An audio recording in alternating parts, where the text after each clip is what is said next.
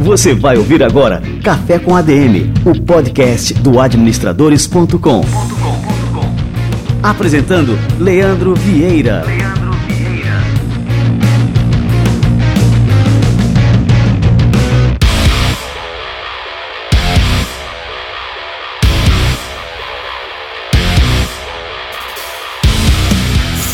Galera, está no ar mais um Café com a DM, a sua dose de cafeína nos negócios. Estamos começando o nosso episódio número 223. No episódio de hoje eu vou receber aqui o Bruno Pessoa, CEO e fundador da fintech Abrace Uma Causa. Essa fintech, essa startup, ela viabiliza doações de pessoas e empresas a ONGs. E nessa entrevista ele vai falar sobre o panorama geral de doações no Brasil, como que Abrace uma causa atua para derrubar as barreiras burocráticas que impedem as pessoas de doarem e muito mais. Não perca esse café com a DM, daqui a pouquinho Bruno Pessoa chega por aqui. Antes de mais nada, eu tenho um recadinho aqui super importante para vocês.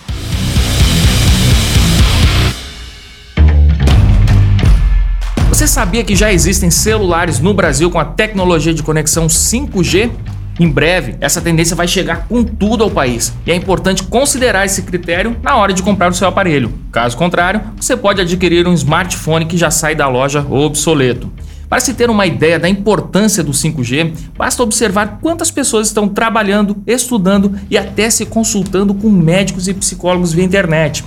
Todo esse avanço no uso da rede requer uma infraestrutura robusta para que assim você possa receber e ofertar serviços online com qualidade. Os primeiros celulares do Brasil a oferecerem tecnologia de conexão 5G são os da Motorola. A marca acabou de atualizar seu portfólio com uma linha completa de aparelhos, que, com exceção do Motorola Edge Plus, são compatíveis até com a rede 5G provisória das operadoras. Ou seja, mesmo que o leilão do 5G ainda não tenha acontecido, com o smartphone Motorola você consegue usar a rede e ter uma internet com muito mais velocidade e qualidade na transmissão de dados. A família completa inclui o Motorola Edge, Motorola Edge Plus, Moto G 5G e o Moto G 5G Plus. Os modelos vão do intermediário ao avançado e com certeza um deles atende às suas necessidades. Para conhecer todos os aparelhos Motorola preparados para o 5G, acesse o site motorola.com.br. Vou repetir: motorola.com.br. O link está logo abaixo na descrição do programa.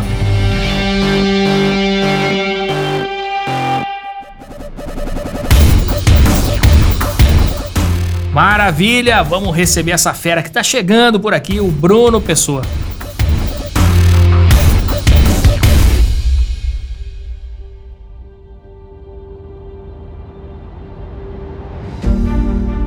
Pessoa é o CEO da Abrace Uma Causa, uma fintech que conecta pessoas e empresas a entidades do terceiro setor, totalmente online e sem burocracia. Bruno é administrador de empresas pela FGV de São Paulo e tem uma bagagem multidisciplinar. Ele acumulou passagens por grandes empresas com atuação no mercado de bens de consumo, publicidade e mercado imobiliário. Ele é empreendedor há quase oito anos e está à frente da Abrace Uma Causa. Bruno Pessoa, que honra te receber por aqui.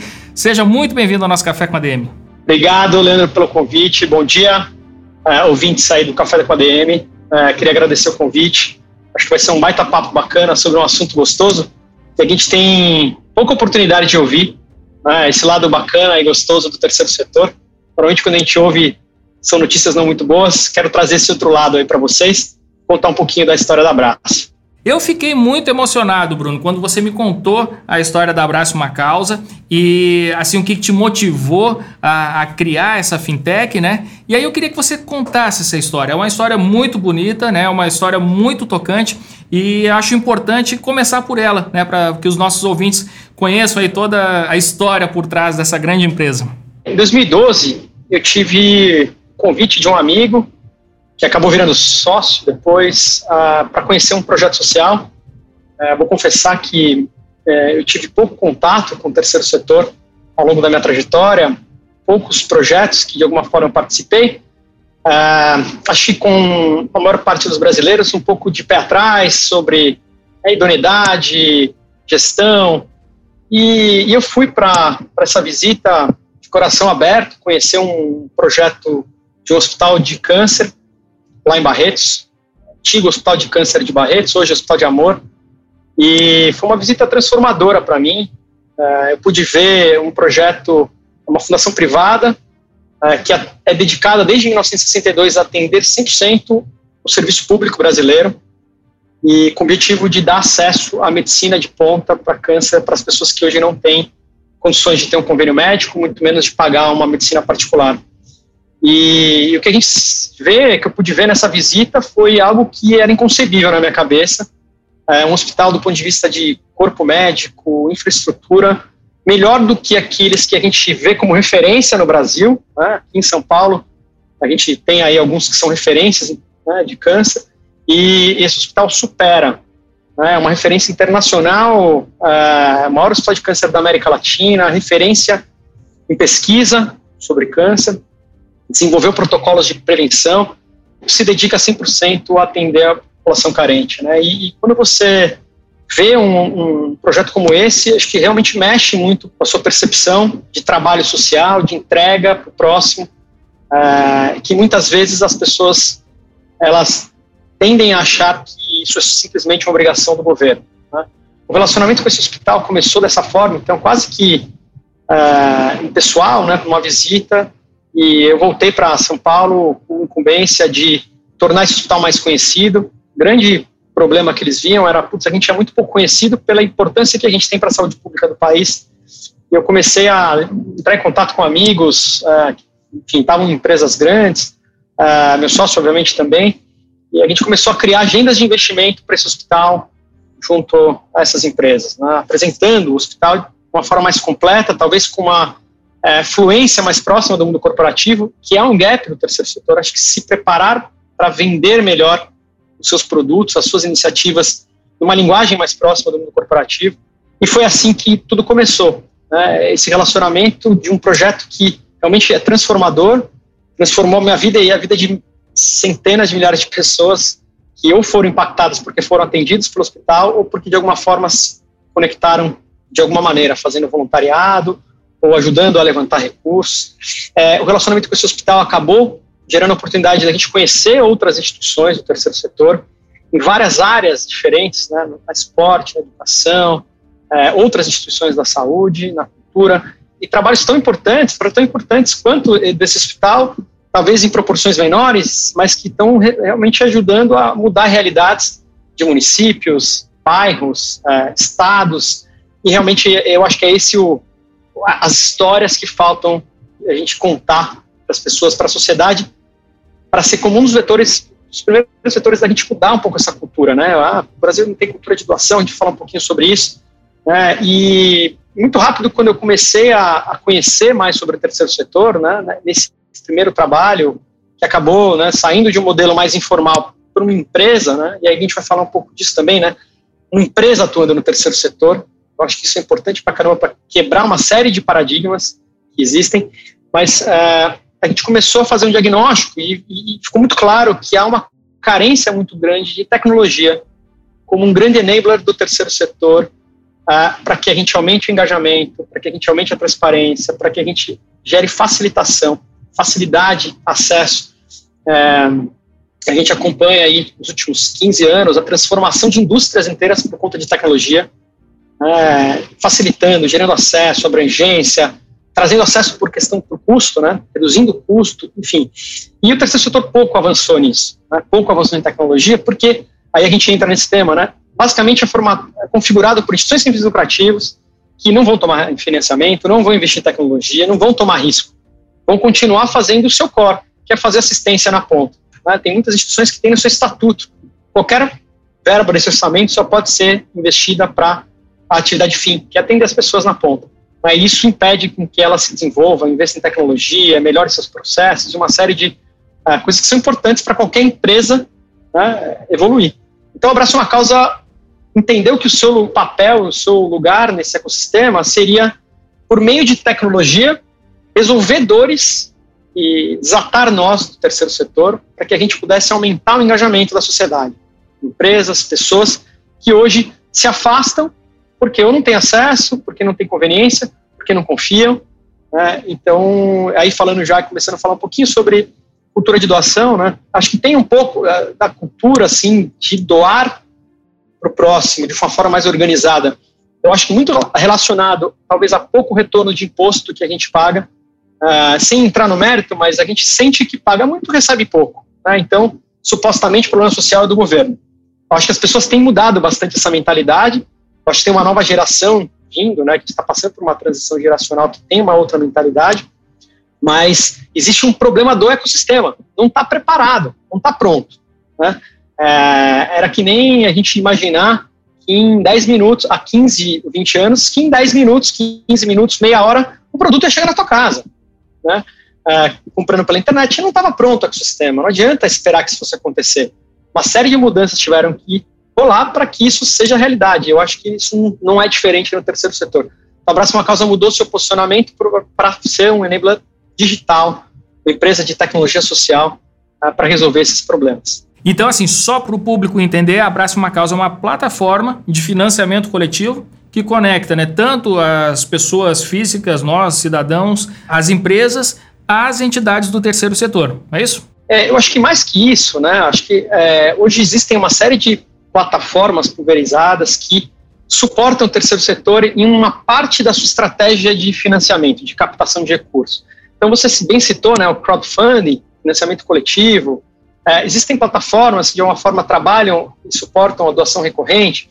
A Abraço uma Causa vem com o posicionamento de ser uma solução única que permite que as instituições do terceiro setor possam diversificar as suas iniciativas de captação de recursos, é, principalmente com foco em pessoa física.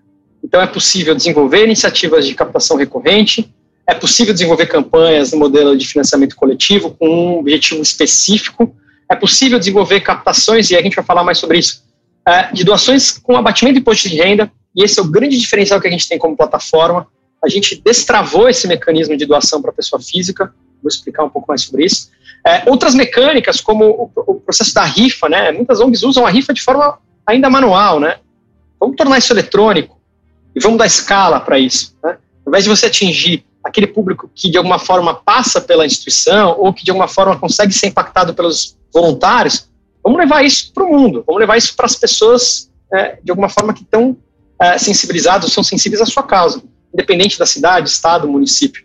Né, a internet permite isso. Então, o conceito da plataforma é ser uma solução que permite que a instituição coordene todas as suas iniciativas de captação de recursos. E uma delas que é muito importante, que é grande parte do nosso foco, é a parceria com uh, empresas no modelo B2B, B2C. Né? A gente entende que quando a mensagem sobre a causa, sobre o projeto, sobre a iniciativa social que está sendo financiada, ela tem como interlocutor né, alguém mais próximo, que traz segurança, que traz chancela, é muito mais fácil das pessoas se engajarem. Então, quando eu recebo a informação de um projeto social, de uma iniciativa, pela minha empresa, por exemplo, né, onde eu sou colaborador, eu me sinto muito mais seguro em fazer aquilo. Sem dúvida. A empresa já validou, a empresa já crivou, a empresa não traria para o funcionário uma roubada, né? Vamos colocar entre aspas. Né? Esse processo é intrínseco na cabeça das pessoas. Então, a gente hoje tem um processo muito forte nesse B2B, né? Que é ter as empresas como parceiros, funcionando como vetores de engajamento social. As empresas hoje conseguem atingir públicos de interesse de forma muito mais próxima, com segurança, com chancela, para que esse engajamento aconteça. Nossa grande forma de atuação hoje é trazendo essas empresas para o jogo para que elas sejam facilitadores. No primeiro momento com funcionários, mas isso hoje já tem se estendido para consumidores, fornecedores, clientes, outros públicos de interesse que não só os colaboradores.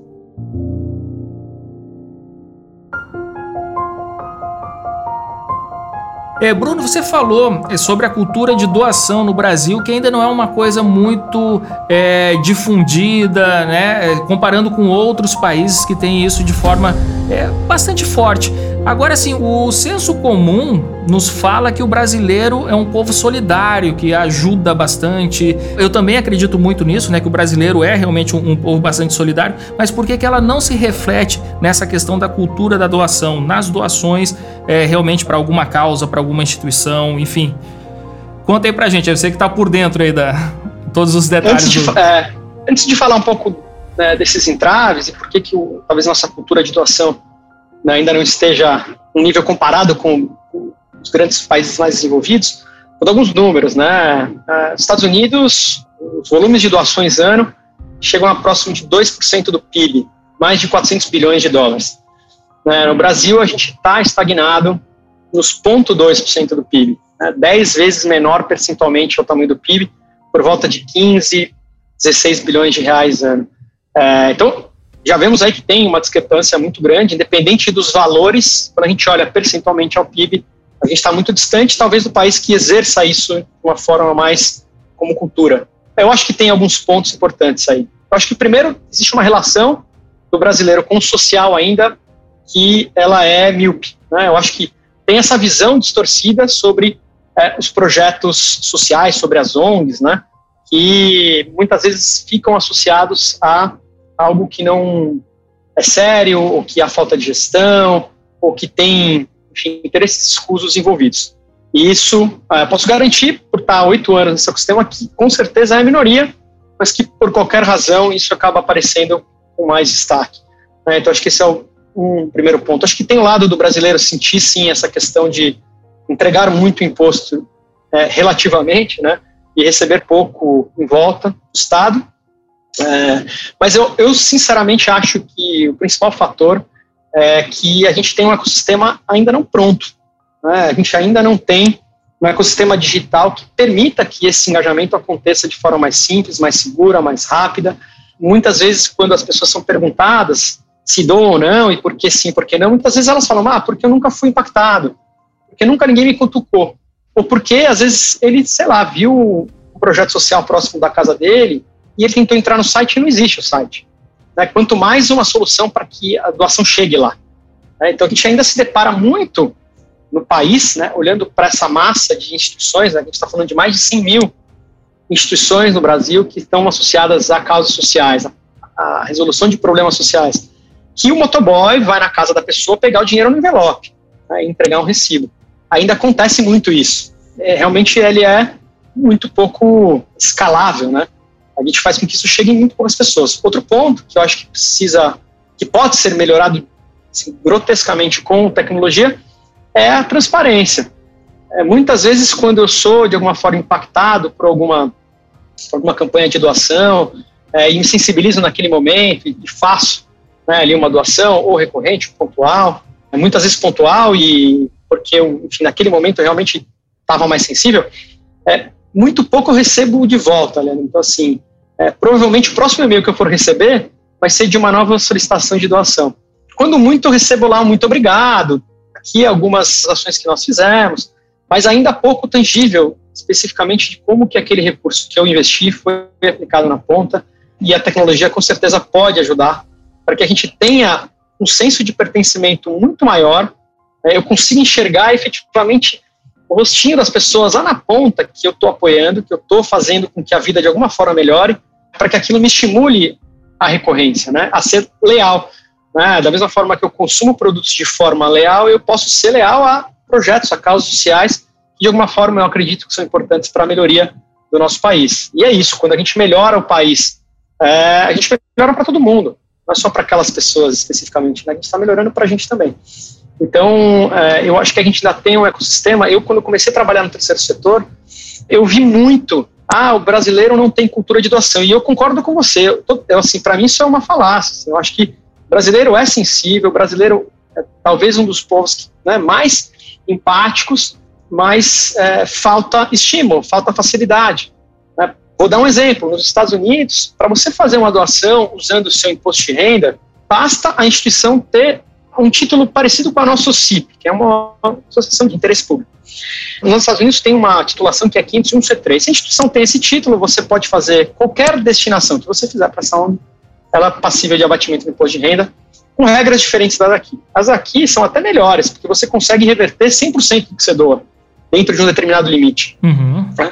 Mas aqui, essa mesma instituição que já foi crivada, já foi validada, já foi, passou por uma série de processos, ela ainda precisa aprovar um projeto no órgão público, aí ela precisa abrir uma conta, não sei o quê. Aí, putz, é tudo mais difícil. Então, a pessoa não consegue ir lá e fazer um pagamento para a conta da instituição. Tem que ser uma conta vinculada a um órgão público, muitas vezes um fundo de um município, que gera uma série de questionamentos. Hum, será que esse dinheiro vai chegar? Será que Então, assim, o ecossistema precisa ir melhorando, a, a, a gente precisa conseguir trazer facilitações para que é, seja mais fácil. Se eu me abro para querer ajudar o próximo, por que, que tem que ser difícil? Tem que ser o mais fácil possível.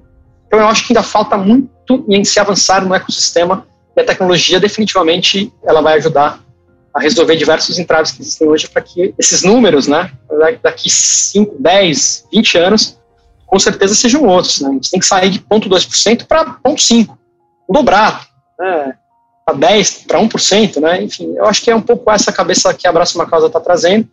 É um setor que é diferente daqueles que já estão estruturados, mais maduros. Ele é bastante ainda incipiente, está nascendo ali, né? então tem muita coisa que a gente está trazendo para discussão, a gente está provocando para que ele amadureça e possa chegar perto do, seu potencial. Né, e a gente consiga, assim, ter esses projetos sociais é, realmente fazendo a diferença. O que mais você vê hoje, o que mais me chama, sempre me chama atenção no terceiro setor, é conversar com pessoas que estão sentadas na cadeira de gestor das instituições e me sentir inspirado. Caraca, esse cara é, é demais, assim. Esse é meu ídolo. Não são os, os grandes empresários. Eu olho e aí você pergunta, legal, quantas pessoas hoje você atende? Aí ele fala, ah, nosso projeto atende 150 crianças. Você fala, putz, esse cara tinha que estar atendendo 50 mil, 100 mil, um milhão de pessoas, com nível de energia, com nível de metodologia criada, super criativa, coisas super inovadoras, mas ainda com muito pouco recurso.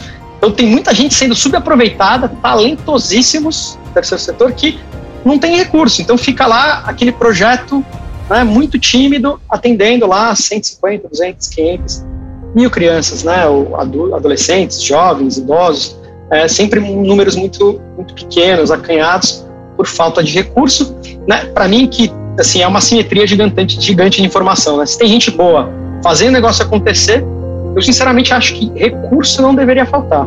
Eu acho que ainda tem muito recurso na iniciativa privada e no bolso das pessoas que poderia chegar de forma mais organizada nesses projetos.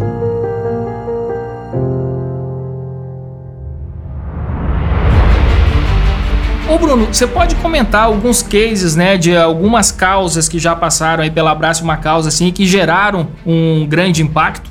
Eu acho que quando a gente trabalha com esse modelo B2B, é muito interessante porque a gente consegue ter, muitas vezes, o histórico, né? A gente sai de zero, não tem ação nenhuma sendo feita dentro da empresa do ponto de vista de engajamento social corporativo de funcionários, clientes. Então, a gente vê o que acontece quando a gente dá, uma, dá esse empurrãozinho, né? Que a gente chega de uma forma um pouco mais organizada. E antes de falar, de contar um pouquinho dos cases, eu queria falar um pouquinho sobre a questão do mecanismo de incentivo fiscal, que foi isso que a gente foi buscar destravar, Leandro. Hoje, para vocês terem ideia, né, eu estava falando de volume financeiro, né, de como que a gente consegue fazer mais recursos chegar na ponta. Quando a gente começou esse trabalho né, de estruturar a plataforma e essas diversas diferentes mecânicas de engajamento social para doação, a principal que veio para a gente foi a doação de incentivo fiscal, que é a doação de imposto de renda. É, para vocês terem ideia, hoje, anualmente, o brasileiro poderia doar 7,5 bilhões de reais para o terceiro setor por meio desse mecanismo. Né? Hoje, as pessoas físicas que fazem declaração completa poderiam destinar 6% do seu imposto de renda devido para projetos sociais. Isso hoje representa 7,5 bilhões de reais. Em 2019, que é o dado mais recente que nós temos, né, ainda não saiu a publicação de 2020, essas doações foram na casa de 100 milhões. Quase 1% do total, né, do, da oportunidade total de doação, menos até. Então, a gente tem dinheiro disponível para canalizar para o terceiro setor, né, que se a gente tem talentos, a gente deveria não faltar recursos para esses talentos. Um dos mecanismos que pode ser um grande financiador disso é a possibilidade da pessoa física destinar o seu imposto de renda, parte do seu imposto de renda, para projetos sociais. Isso, anualmente, representa 7,5 bilhões de reais que é cerca de metade da indústria de doação inteira hoje no Brasil. Então, a gente conseguiria crescer em 50% esse volume se a gente conseguisse destravar esse mecanismo e usasse ele na sua totalidade. Esses 7,5 bilhões, eles são calculados com base em 6% do imposto devido das pessoas físicas que fazem a declaração completa. É, a gente chega nesse valor. Em 2019, para vocês terem ideia, cerca de menos de 1% foi efetivamente doado, cerca de 100 milhões de reais foi efetivamente é, destinado para um projeto, pouco mais de 1%, foi destinado para projetos sociais. O que nos leva a pensar que assim, tem um problema aí, né? Se a gente tem 7,5 bilhões, é quase que insano pensar que uma pessoa que possa destinar a parte do seu imposto para um projeto social, para uma causa que acredita, prefira mandar isso para a Receita Federal. Né? Eu acho pouco provável de ser concebido. Para mim, são com certeza outros fatores que fazem que isso aconteça. Levando isso em consideração, a gente olha um pouco para os nossos cases, né? alguns cases importantes que nós temos de engajamento, sim, de empresas que saem do zero, ou seja, não tem nenhuma iniciativa, hoje só financiam projetos com recurso privado, ou seja, recurso da empresa, de repente colocam os colaboradores. Eu vou citar um case aqui do nosso padrinho, empresa que eu tenho um super respeito, que foi o Votorantim, né? O Instituto Votorantim foi o nosso, se eu puder chamar de forma carinhosa assim, nosso padrinho. Quando essa ideia surgiu, eles foram os grandes compradores e falaram: queremos colocar isso aqui para rodar. E a gente saiu de zero lá em 2017, fizemos um piloto. Em dois, três anos a gente atingiu aí a marca de mais de 800 mil reais num ano doado só de colaboradores. Né? É, os projetos sociais que são financiados pelo Votorantim nas cidades, em que a Votorantim de alguma forma tem uma atuação mais próxima, em alguns casos mais que dobraram seu orçamento no ano. Isso mostra a importância de quando você coloca um, um bolso novo para financiar. Pode ser que fique só restrito lá o recurso da empresa, mas quando você traz um público novo, a quantidade de pessoas que são impactadas na ponta, nesses casos, duplicaram, né? porque você tem mais recursos para poder ser implementado lá e investido na ponta. É, a gente tem um projeto muito bacana com o Flamengo. O Flamengo ele é um, um mais que um time de futebol, ele é, ele, enfim, é um clube tem uma série de modalidades muito forte nos esportes olímpicos, é, esportes coletivos e que hoje, né, dentro dos clubes, é, eles têm um papel social muito importante. 70% das pessoas que são os atletas vêm de comunidades carentes. Então, esses projetos hoje que são financiados por esse projeto, essa parceria que nós temos com o Flamengo, tem um cunho social gigantesco. E olha que bacana, né? O que a gente vê nas universidades dos Estados Unidos, né, que a pessoa, por meio do esporte, tem acesso ao estudo, está acontecendo agora lá. Né, e que isso seja um exemplo para outros. Né? O, o, Flamengo oferece estudo em parceria com a universidade lá no Rio de Janeiro, para que esses atletas possam, além de ser atletas, seguir uma carreira profissional no meio do esporte, também ter um caminho de se profissionalizar e, e construir uma profissão, porque a vida de atleta muitas vezes ela é, ela é curta. A gente pegou o projeto do Flamengo em 2018, ah, e aí para te falar como a tecnologia ela realmente facilita, né? Eles já tinham um programa que estimulava seus torcedores a fazerem doações. Né? Só que ele era feito de uma forma ainda mais incipiente, sem tantas funcionalidades, sem facilitações, como, por exemplo, pagamento via cartão de crédito, coisas que a gente foi trazendo para facilitar, para gerar atratividade, de 2018 para cá, a gente dobrou o tamanho do programa, então foi de 2 milhões e 300 para 2 milhões e 800 no passado, mais que dobrou. Então é um baita case de sucesso que é, prova que quando a gente tem boas causas, quando a gente tem facilitação, quando o processo é simples, quando a gente traz segurança, quando a pessoa se sente segura, o processo ele com certeza é exponencial de engajamento. É, e a gente tem nesse mecanismo específico a gente sempre tem os first movers. Né? No primeiro momento ele ouve a doação de imposto de renda, as pessoas falam, putz, deixa eu ver se funciona. Aí sempre tem o cara que é mais, toma mais risco, vai lá, faz, e no, no ano seguinte fala assim, cara, funciona. Cinco pessoas amigos vão. Então o negócio vai se proliferando conforme né, o tempo vai passando e as pessoas vão se sentindo, obviamente, mais seguras.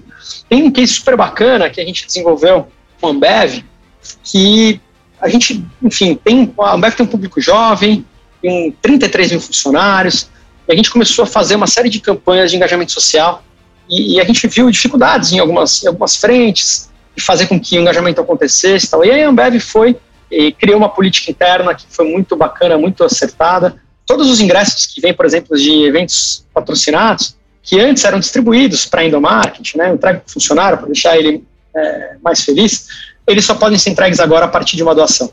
Então, a empresa pegou um ativo que estava dentro de casa, que o investimento já tinha sido feito, já é feito anualmente, os patrocínios, né, desde casas de show até eventos gigantescos, grandes festivais, e transformou isso em impacto social.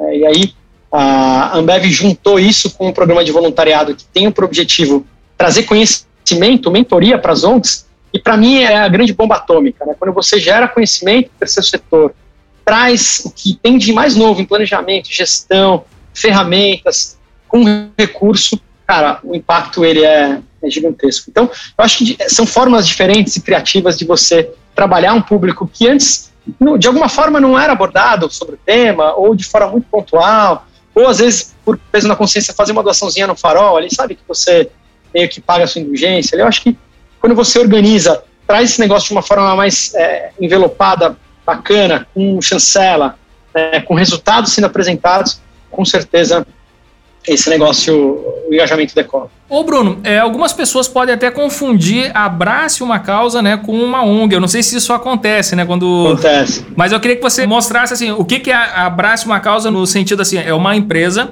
que tem fins lucrativos, né, e que apoia os projetos sociais. Como é que se dá essa questão, né, essa filosofia de negócio? Explica pra gente aí. A gente, principalmente no começo, foi muito confundido, né, com uma ONG, e quando nós fomos montar esse, essa proposta, esse negócio, uma das coisas que para mim sempre foi muito clara é que faltam empresas uh, atuando no terceiro setor, entendendo o terceiro setor como um mercado e que consigam gerar resultado financeiro em paralelo com resultado de impacto social positivo.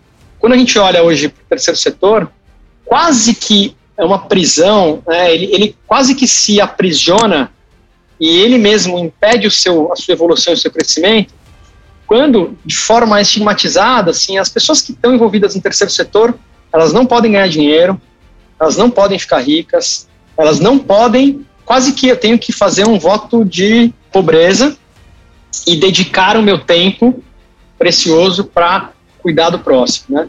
E isso para mim é um grande problema, porque você com isso tem dificuldade de atrair talento, as pessoas têm os seus sonhos, almejam crescimento e o crescimento financeiro com certeza é algo que é importante porque traz estabilidade, traz a segurança e conforto das famílias. Então, um jovem talento né, que está hoje no mercado, quando ele olha para essa diferença desproporcional de salários, por exemplo, a maior parte das pessoas acaba optando por ficar no mercado corporativo tradicional.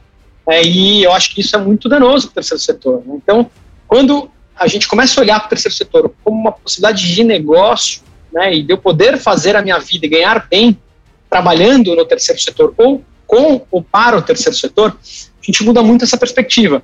Então, eu só vejo uma empresa conseguindo efetivamente cumprir o papel que a gente está disposto a cumprir de facilitador, de trazer soluções tecnológicas que melhorem esse ecossistema, se a gente visar resultado.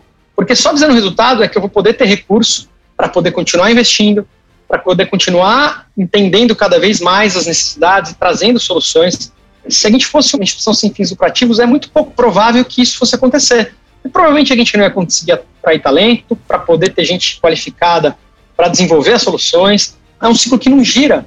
A gente tem casos de pessoas que estão fazendo a diferença no terceiro setor, são pessoas que têm uma influência muito grande e conseguem levar a voz das causas sociais para muita gente hoje, são influenciadores nas redes sociais e que na primeira demonstração de terem uma qualidade de vida um pouco melhor são cobradas.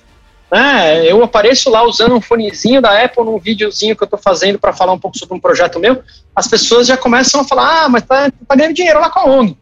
É uma loucura, porque a empresa que está financiando o projeto, que né, vende produtos que não necessariamente fazem bem, as pessoas que estão lá são bilionárias, né? E o cara que está lá salvando vidas, ele, por que, que ele não pode ser? Por que ele não pode ficar rico? Por que esse cara não pode ter o retorno financeiro, né? E eu acho que Abraça uma Causa vem para quebrar esse paradigma, né? Tanto que nossa tese é fazer o bem é um bom negócio, tem que ser um bom negócio.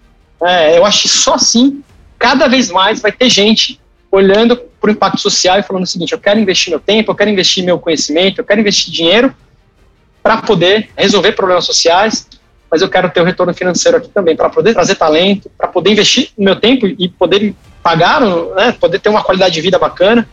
Eu acho que é um pouco essa mentalidade, Abraço uma Causa está aí, exatamente, eu acho que no meio, né. A gente hoje faz parte do Sistema B, né, que é um grupo de empresas que, né, dentro do seu crivo e das suas regras para poder fazer parte, estão muito alinhadas com sustentabilidade, responsabilidade social, a devolução, né, para o social daquilo que traz como retorno financeiro. Pra você ter ideia, no Brasil, é, são centenas, não chegam nem a um milhar de empresas nessa titulação. Empresas grandes, nós temos duas só no Brasil até hoje. Então, é, a gente tem esse foco, a gente tem essa pegada mas ao mesmo tempo a gente acha que o retorno financeiro é importante para que as coisas continuem acontecendo e a gente possa continuar sempre evoluindo e trazendo cada vez mais soluções para esse negócio, uh, para essa indústria, esse ecossistema crescer.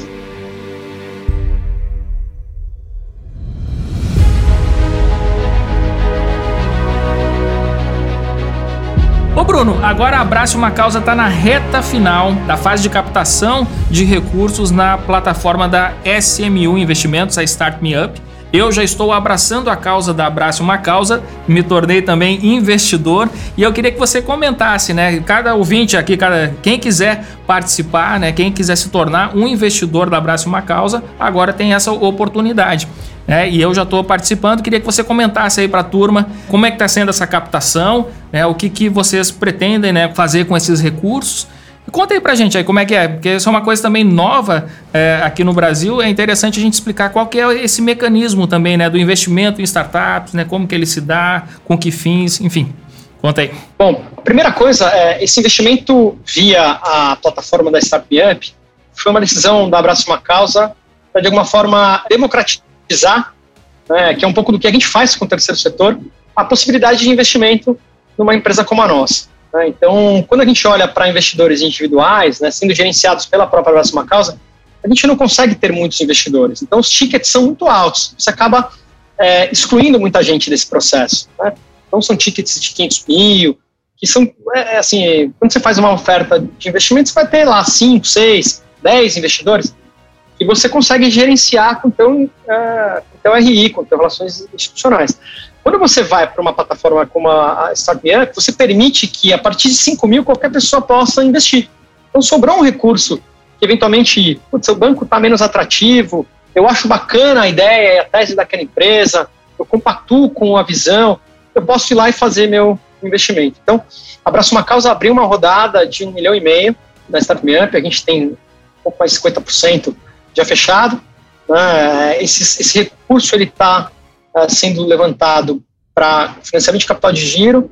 Segundo, porque a gente é, vê a oportunidade de criação de algumas funcionalidades, de algumas novas é, soluções dentro da plataforma que já existem para potencializar faturamento. Para dar um exemplo, né, hoje a gente é uma plataforma focada, é uma solução de doações, né, e a gente atende diversas empresas. Quando a gente olha essas empresas, muitas delas começaram a falar sobre o tema engajamento social corporativo com voluntariado, que é a doação de tempo. Essas empresas hoje usam uma solução para gerenciar voluntariado, ou fazem na mão, de forma mais. É, e, eventualmente, usam a plataforma da Abraça para gerenciar doações. É, a gente vai unir essas duas coisas. Né? Então, você vai poder acessar a campanha da tua empresa e tanto fazer um quanto o outro no mesmo local. Então, esse, por exemplo, é um dos investimentos previstos dentro desse recurso que a gente está levantando. E esse investimento abre precedente para a gente crescer substancialmente os softwares as service, o valor que a gente cobra hoje das empresas para usar na solução. Agora não é mais um, são dois serviços que ela oferece e que vai permitir com que ela substitua ou tenha uma gestão melhor sobre uh, a doação de tempo. Só para exemplificar, o que, que a doação de tempo exige? Ah, quando eu vou lá e me candidato para fazer uma ação de voluntariado, eu preciso me inscrever naquela ação. Eu preciso ter aquelas qualificações que a vaga exige. É, depois eu preciso fazer um check-in lá na ponta que diz que eu fui. Eu preciso avaliar para ver se foi legal a ação e é onde precisa me avaliar. Tem uma série de funcionalidades que são importantes para que essa engrenagem gire.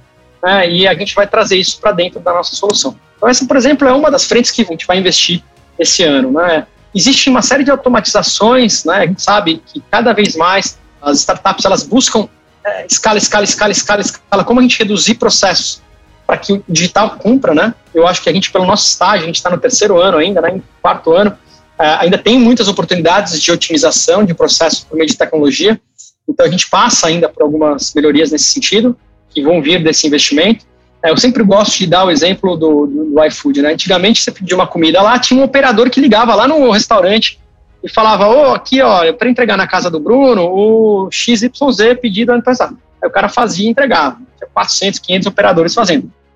Os caras, ao longo dos anos, foram integrando isso, né? É um processo gradativo. Então, não é diferente com a gente, a gente vai vendo oportunidades de reduzindo o processo é, operacional por, por tecnologia. Né? Eu acho que ainda tem algumas coisas que a gente precisa investir na plataforma para que cada vez mais a gente possa, na escala, ter custos né, mais estáveis. Né? Esse é o grande ponto. Na hora que você dá aquele ramp-up, não necessariamente os seus custos aumentam significativamente. Eu acho que é esse um pouco a nossa visão. E eu acho que próximas rodadas vão vir para subprodutos que eu acho que estão conectados hoje com o nosso negócio. Então, um pouco da nossa visão, né? Eu acho que tem já algumas sinergias de novos produtos, novas features que podem ser acopladas ao nosso modelo hoje. Vou dar um exemplo, né? Grande parte do recurso que a gente hoje aplica ao terceiro setor, ele não é em dinheiro, ele é em item. Né? Então eu vou comprar cestas básicas, eu vou dar um cartão alimentação, ou eu vou comprar itens de higiene. Né? A gente vai entregar um item específico na ponta. Né?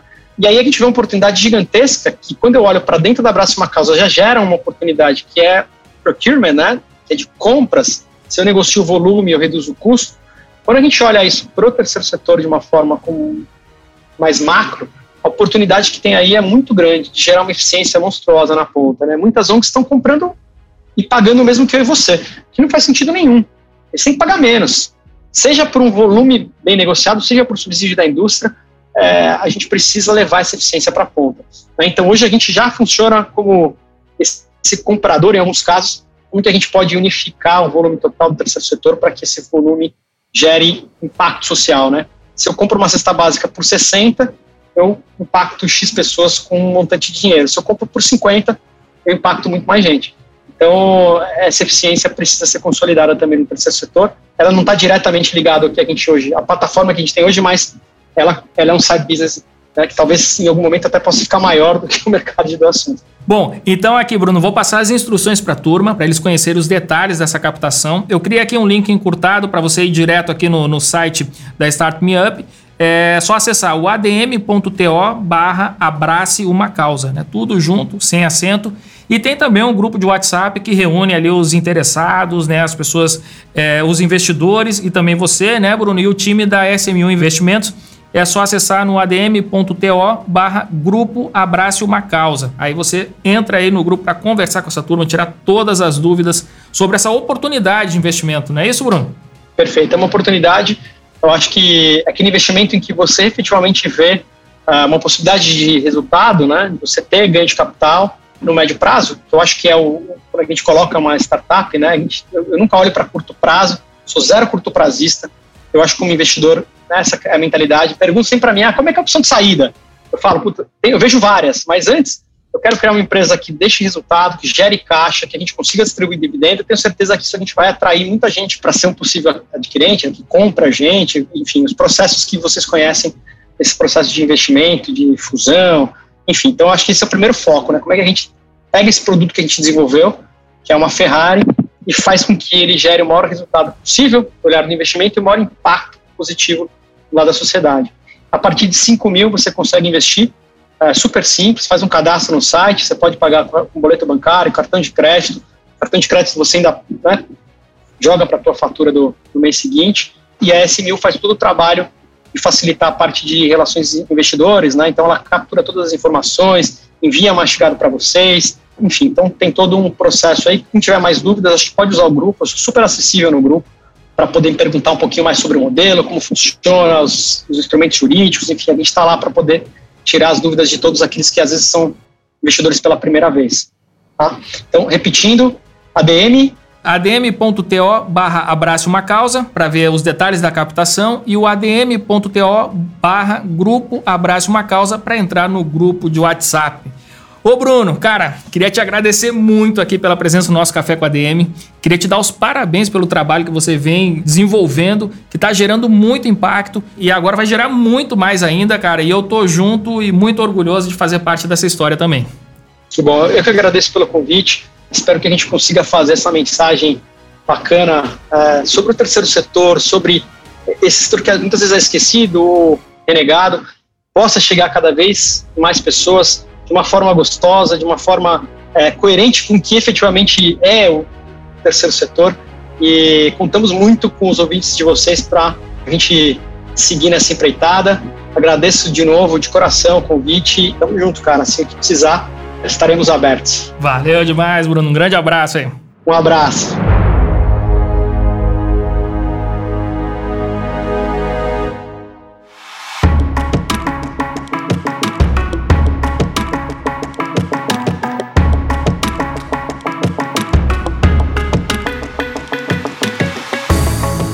Sensacional esse bate-papo aqui com Bruno Pessoa.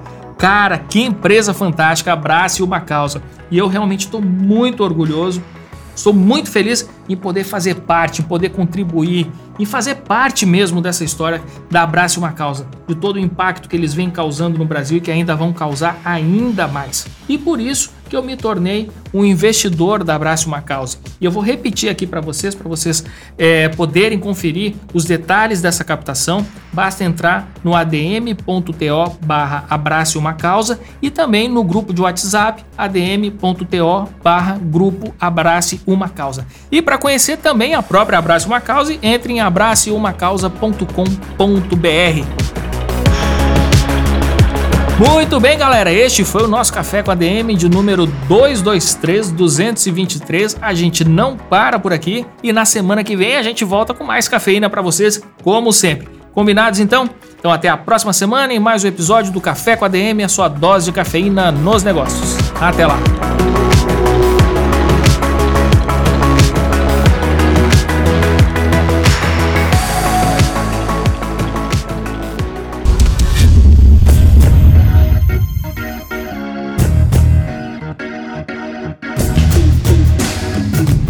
Você ouviu Café com ADM, o podcast do administradores.com.